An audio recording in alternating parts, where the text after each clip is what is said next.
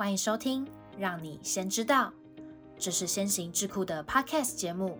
我们将和你分享有关职场趋势、数位转型、数位分析与商业管理等相关议题。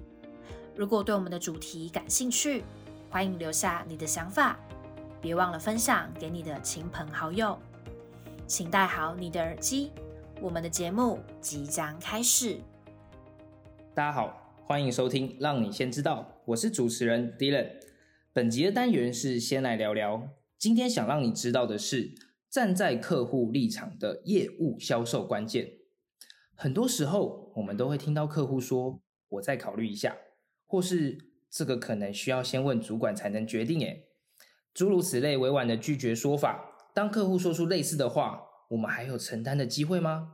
或是面对这样的回复？我们应该做出怎样的应对？那针对这个主题，我们势必需要一位对业务销售相当了解的专家来和我们一起讨论。那我们今天邀请的来宾是我们的先行智库的执行长苏淑平 Steve。那我们先来欢迎 Steve。嗨，各位听众，大家好，我是先行智库 Steve，很高兴哦，今天来跟大家来聊聊这个主题。OK，那 Steve 呢？他是我们首播第一集的特别来宾。那像我们前面一开始有提到的，客户有时候就会跟我们说：“哦，我再考虑一下，或是哎，不好意思，我们内部需要一点评估的时间等等之类的回复。”那想请问 Steve，当你听到客户这样的回复，你认为还有成交的机会吗？以及我最想知道的是，你在第一时间会如何做应对？呃，如果我听到客户跟我说，我再考虑一下，或我需要一点时间评估，我当下的想法是，可能有机会，或许没有机会。那为什么我会要这样说呢？因为我会先观察客户给我的这个表情的讯号，如果他的这个表情讯号呢，看起来也不是完全拒绝你，对我来说，他可能还是有一丝的机会。所以如果说在当下，我的判断，他是有机会的话，我觉得只是他目前内心有一些想法，或者有一些不安，他并没有把他心中的想法告诉你，所以这时候呢，我就会想办法留下一个可以持续跟他接触或者是联络的线索，所以我当下可能会是这样处理。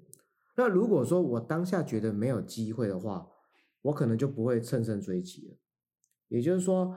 我可能也许是过了一两个月后再跟他联络。如果换成是我的话，如果针对不同的状况，我可能会有不同的处理方式。了解。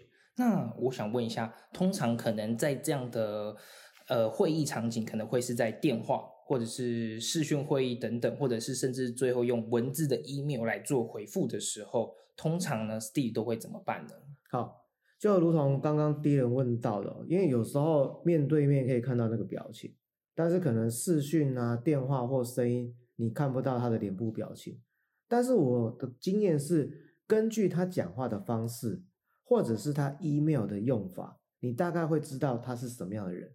举个例子哦，有一些人他可能用字非常的精简，在他的 email 或者是他在这个 Google 或者是微软 Teams 的视讯会议，大家都用话非常的精简。那你大家就会知道说，哎，这个人他比较不喜欢听废话，他希望。给他强而有力的答案，那这种可能就是你要快很准。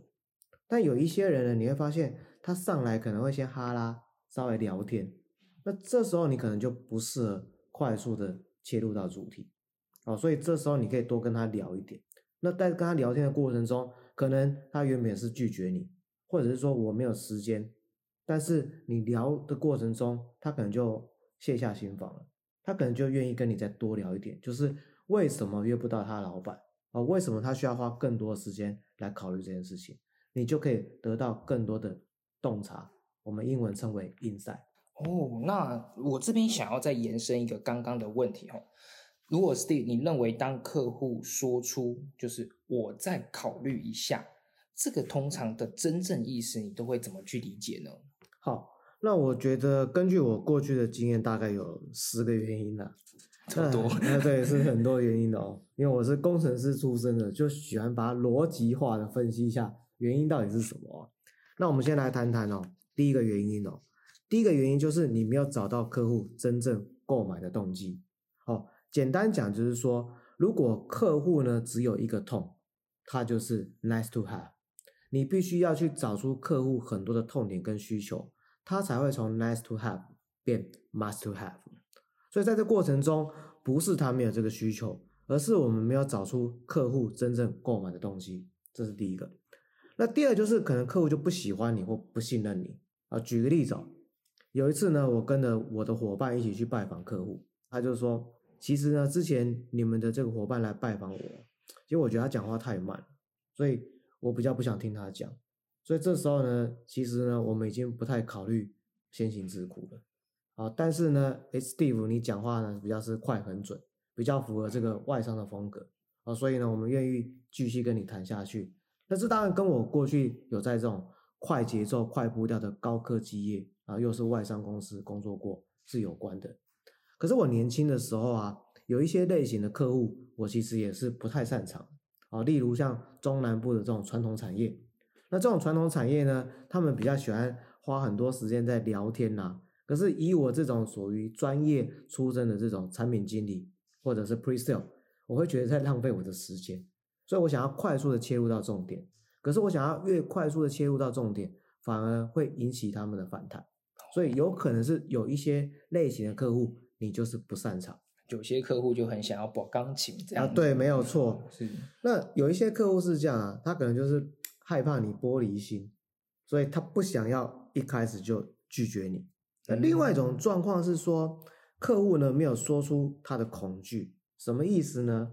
比如说，他今天觉得很想跟你购买东西，但是可能他跟他的老板，或者是跟其他部门在相处上有一些问题，因为有很多的这些交易，他是必须要跨部门，大家一起同意这笔交易，或者是他的上一阶主管，或者是上上阶的主管必须去同意。但是他没办法去说服他的主管，所以他心中有他的恐惧，但是他不方便跟你讲这么多。是，嗯，那另外一种状况就是说，客户呢，他根本就负担不起你销售的商品了，因为就是太贵了。说白了，所以就像我们在买车，那如果说像以前我比较没钱，我就买这个 Vios 哦，Toyota 的 Vios，那可能再买 Wish，可是我可能就买不起双 B 啊，跟奥迪，啊，会是这样。虽然我心中很想要，就没办法去买。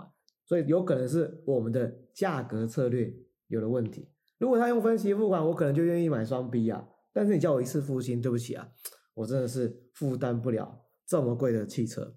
了解，嗯。那还有一种状况就是说，客户觉得这个决定有风险，什么意思哦？啊，尤其我们在做 To B 是这样，他会找三家厂商来议价，或找三家厂商来做介绍，然后去做一些评估。那他可能听完了先行智库的介绍之后，他又听了 B 厂商跟听了 C 厂商，这时候他得到更多的情报，他开始觉得，哎，是不是跟先行智库在做这笔交易会有一些风险？嗯，所以这时候他想要多了解一点，所以这时候你会发现很有趣哦。我们去拜访客户，或者是我们透过视讯会议，原本客户觉得说，哎呀，你好像觉得很有希望，但是突然发现说，哎，他怎么突然冷却？因为客户在这个评估过程中，他发现。他如果做这个决定，可能会有风险。而另外一种客户是说，他觉得买了之后怕不会用，比如说有一些那种科技产品或者是设备特别难操作，所以他会想说：，哎，我买了会不会不会使用？或者是说，我是用苹果的长期用户嘛，你突然叫我换了这个 Android，我就不太会用啊，我就会排斥。所以像我记得以前我在微软担任销售，那我们可能对手呢？就哦，A 公司或者是 G 公司，那可能他们对这两家公司的这个云端平台已经非常熟悉了，那对我们微软的产品并不熟悉，所以他就会产生一个排斥感。我怎么利用一些教育培训的方式，让他慢慢去熟悉这些新的技术？如果你没有做这一段的话，客户会觉得说：“哎呀，我买了我不会用，怎么办？”那当然还有一种是这样，你介绍了老半天之后，发现客户不是真正有决定权的人啊，他说。啊，Steve，我觉得你介绍东西真的是非常的好啊，但是呢，我不是 Key Man，我没有决定权。然后这场会议就结束了。比较好的一点客户就是说，哎，这个我帮你介绍一下。我看敌人在笑，我相信你一定有这种感觉，对不对？超有感的，哦超有感啊 对，没错。哦，为什么？因为可能我们常常就花了很多时间跟努力，可能在针对那个人，就好像在谈恋爱一样。然后呢，可能好好要去追一个人，但是真正的决定权在他爸妈。那这那这样子不就是我我们完全找错人？哦，没错，大概就是这种 feel 啦。哦，那还有一种是这样，客户不知道怎么跟老板报告。你知道，在这个企业上班啊，常常要做很多内部的 proposal 跟做提案，还要做很多的比较表。但有一些人就不太擅长做这个啊，所以他可能就会放在那边。所以像以前我在带业务部，或者是在做这个 PM，我怎么做呢？我会帮客户写这个功课，让他去跟他的老板做报告。哦，嗯，还做到这个程度去？没错，没错。那还有一种是最惨，就是过去你公司的服务不好了，就是你就是接别的业务，但别的前一手的业务给这家公司的感觉就是不好，所以当你去接的时候，他呢不但不做你的生意啊，有些还会甚至羞辱你一番啊。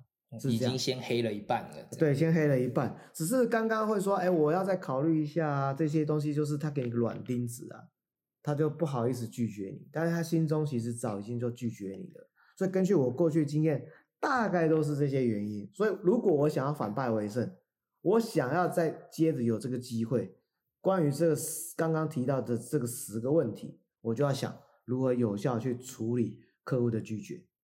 没错，好，刚刚 Steve 这边讲的十项啊，我简单的总结一下，因为我刚刚这样看下来，觉得哇，其实客户在内部的他们自己在评估的时候，最容易一件事情就是可能会被他们的长官骂。所以呢，客户常常他们在担心的一件事情是，会不会我们买的这些东西，或者是用了这些产品，或者是跟呃业务团队在弄的时候，他们常常担心一件事情是，会不会被内部的人攻击。这个可能是我们在要帮客户站在他们的立场上面所做的一件事情。没错，因为其实哦，在这个大企业工作啦，其实有人的地方就有江湖啦。没错，所以我觉得，身为一个比较好的销售啊，要懂得去闻这个气息。什么叫闻气息哦？就是你可以感觉到这个会议室的那个空气感是不是哦凝结了，或者当有一个人突然讲话之后，大家突然就安静。对，没错，哦或者是说有一个人在讲话，你会发现另外一个人在翻白眼，哦，你都不需要辨识这些隐性的讯号，才有办法知道说话中是不是有话。那以前呢，我们在外商我们叫做 hidden agenda，哦，了解，这样子才可以慢慢的判断出现在他们的氛围，还有可能最关键的决策者会是谁。没错，好，那我们这边还有一个延伸的问题，有时候客户并不会讲出拒绝的真正原因，那 Steve 通常会透过哪种方式去处理这些异议，或者是处理这种拒绝，让订单有办法继续推进呢？嗯，首先我会先搞清楚这个意义啊，我们叫 objection 到底是什么，所以我会问一些开放性的问题，再确认这个问题是不是真的存在。啊，比如说我会说，哎，敌人，可不可以让我清楚再稍微了解哦这个问题的背景或者是来龙去脉是什么？或者我可能问说，哎，第一人，你刚刚提到的是这样，就是因为现在可能呃主管太忙，是然后呢，可能在这个礼拜比较没有时间啊，安排主管听我们公司的简报。那我这样理解是对的吗？因为有时候可能会误会，有时候我会确定这个拒绝或者是这个理由是真的吗？所以你透过一个这样的方式，就可以婉转确认是不是真的拒绝。好，那接下来呢，我可能会站在客户的立场哦，让客户感到你的诚意跟用心哦。简单讲是同理心哦。这个第一人，我可以了解你目前遇到就是这个主管哦，可能没办法同意这个专案。好，那我的想法是这样哦，就是我过去有跟你类似一样的经验，那我的做法是我会写一个评估表哦，就是 A 厂商、B 厂商跟 C 厂商，那我这边会有不同的评选项目哦，例如价格，然后品质、服务等等，然后提供给这个我的主管做参考。那这时候主管呢，他就说：“哎，Steve，你有想过哦？”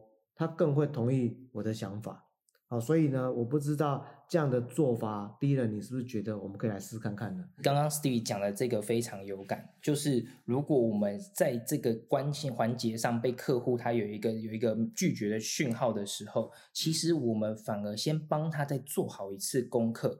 但虽然可能这次的交易可能没办法达成，但是他还是会在某个关键的时刻，哎，我们突然想要对这个产品再重启一次的兴趣。这个其实我之前的经验来说是非常有感受的。嗯，所以刚刚那个动作就是确认这个拒绝是真的还是假的。换句话说，我如果可以把这个问题移除啊，是不是可以改善现在这个状况？或者是说我多做了什么，我们就可以前进到下一个阶段？那这过程中其实都是在验证业务对当时状况的假设到底对不对？那这个假设有可能是错的。但我们在这过程中，我们就可以排除障碍，因为在做业务推进的过程中，一定会遇到障碍，所以我们要确定这个障碍是真的存在，还是它并不存在，只是客户暂时给你一个理由啊，会是这样。那我还会退回来再多想一步，就是过去我在这个客户完成过什么，或者我曾经做过哪一些努力，试着从这里面去找出一些未来可能发展的方向。举个例子啊，比如说我曾经。哦，在几年前，我公司曾经服务过这个客户，那对我来说，这是曾经跟这个客户有一些专案的合作嘛？那我就会试着从这边去延伸，有没有我们现在在推的一些产品或服务，可以跟当时卖进去的产品或服务去做一些关联，这样子就可以去创造更大的一些优势。或者我在这个过程中，我会去反省是不是我少做了什么？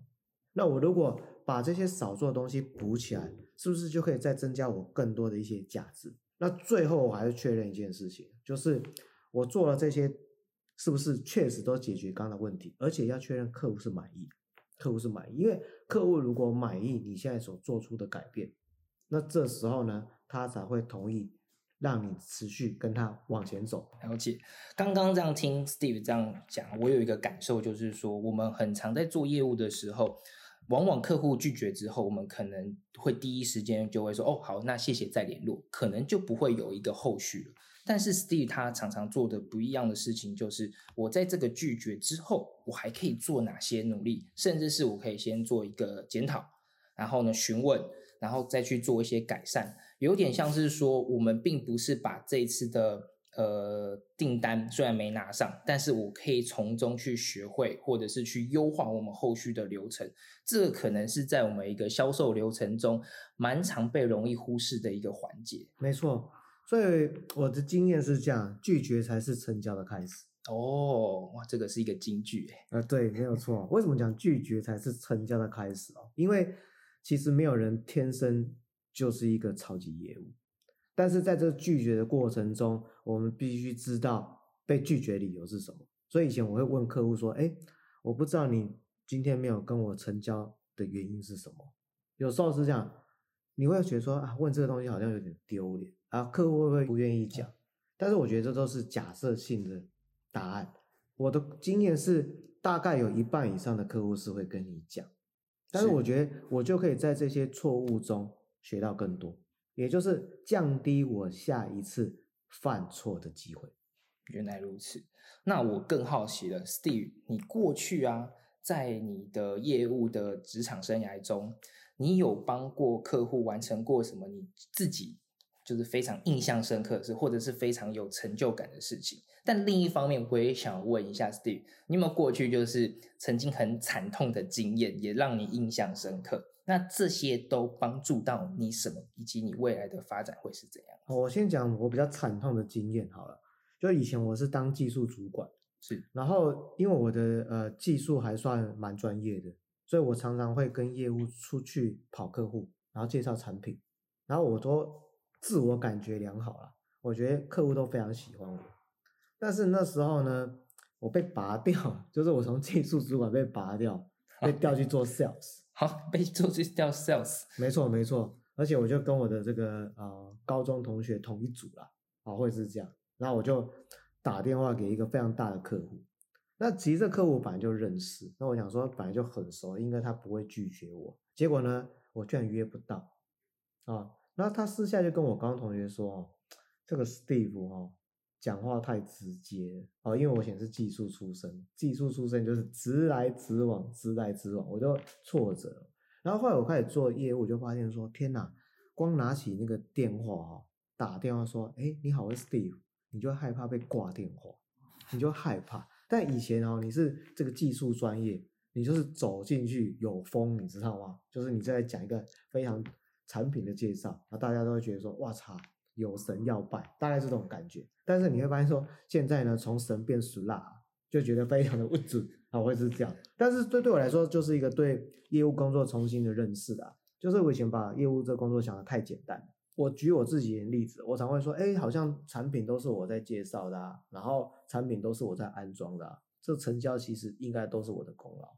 但是其实你做的再多，最后的临门一脚还是要靠业务，因为业务必须要去议价。对不对？业业务必须要去帮你安排到关键的利害关系人，这些都是业务的价值。但是我在没有做业务之前，我不是很了解这个道理，所以对我来说是一个重新的反省，这是另外一个。那我觉得我比较有成就的，应该就是我曾经拿过一个非常大的订单，大概快快一亿，然后大概快一亿。对对对。那这过程中，为什么我觉得很有成就的过程是说，我拜访了非常多人。那我自己那时候算一算了，大概一年多应该拜访差不多有三百个，差不多有这么多的人啊，会是这样。那在这过程中哦，其实有很多的挫折，也有很多的挑战。我大概就是每天早上就开车哦去拜访客户。那在这过程中，我为了把这样订单收回来啊，我试着去了解很多我过去所不熟悉的行业，比如说什么叫做机器人啊，然后什么叫做。这个智慧医疗，这些都是我过去不熟悉的。那我为了要去了解东西，我还买很多的书，然后来看。在这过程中，我印象最深刻就是说，客户说你跟其他的这个业务是不太一样，就是你不是来卖产品，你真的是站在我们公司立场去想怎么把这个产品做出来，协助我们做出来，甚至你比我们还了解我们的竞争对手在做什么。所以我觉得在这个过程中啊，我学习到。越大的订单，你必须要付出的努力是非常非常大。可是在这过程中，我也得到很多我过去不曾经拥有的能力，所以这是我自己觉得印象最深刻的一个案子。我，刚刚思维提到一个快一亿的案子，但是要拜访超过三百多个人，然后还要看很多很多还不知道的知识，然后还要买很多书来看。对，这中间花的努力真的是非常非常的多。对，不过刚好就因为这样话，就就用读书会创业了，大概就是这样感觉。对，没就我们现在的先行智库，没错。好，那。我们这边呢，还想要再多想要问一下，是说我们刚刚总结了这些，我们可以用一句话来说，这些都是以客站在客户的立场为中心的一些销售过程跟销售技巧。那 Steve 有没有自己对于 B to B 销售的心法，有一种口诀或者是一些秘诀想要分享给我们的听众呢？好，我觉得做 B to B 销售跟 B to C 销售最大的差异就是你要搞定的人非常多。然后越大的订单，你必须要拜访的层级越高，有可能要拜访到 CEO、总经理这种层级。所以在这个过程中，我觉得就是逼我换位思考。比如说，我并没有做过总经理的位置，但是当你的对象是总经理或者是副总级，你就必须试着站在他们的位置去做一个思考。所以我觉得在这个过程中，有点是逼自己在做业务的重量训练啊。为什么我说啊？就像我最近有去健身房，因为创业压力很大啊，会是这样。那你刚才就是先举这个十二下，然后举三次嘛，那可能也许是这个三十公斤，然后你就觉得啊我不行了，然后教练说对不起，还有两组啊，所以我们就调成四十公斤，再试一下，你可以的，对。请问你现在感觉怎么样？是六分还是七分？那我就说，好像是八分吧。他说没有啦，我觉得你应该是七分。来，我们再加十公斤啊，五十公斤，你再试看看。那就像我讲讲，原本你可能只能谈到经理或者是处长，大概是这样，因为你的能力没办法去驾驭可能是总经理或副总这样的一个客户。但是你为了想办法去跟他们去做对话，你必须不断的去充实你自己。这就是业务的重量训练，所以我觉得在这过程中，就是不断的去精进自己，不断的迭代自己，让自己成为更好的自己。好，那今天我们的节目也差不多快接近尾声了。那我们呢，刚刚今天有听到了非常非常多 Steve 的一个业务的辛酸历程，还有他的所有的一个精华的总结。那我们再次很高兴呢，能邀请到我们今天的执行长苏淑平 Steve 来跟我们分享所有的业务精华与总结。那我们最后呢，先跟大家说声拜拜喽，谢谢大家，谢谢大家，拜拜。谢谢你今天的收听。如果喜欢今天的内容，按下订阅就不会错过我们的下集节目。也欢迎透过资讯栏的 email 分享你的观点，将有机会成为我们下集讨论的主题。那我们就下集见喽，拜拜。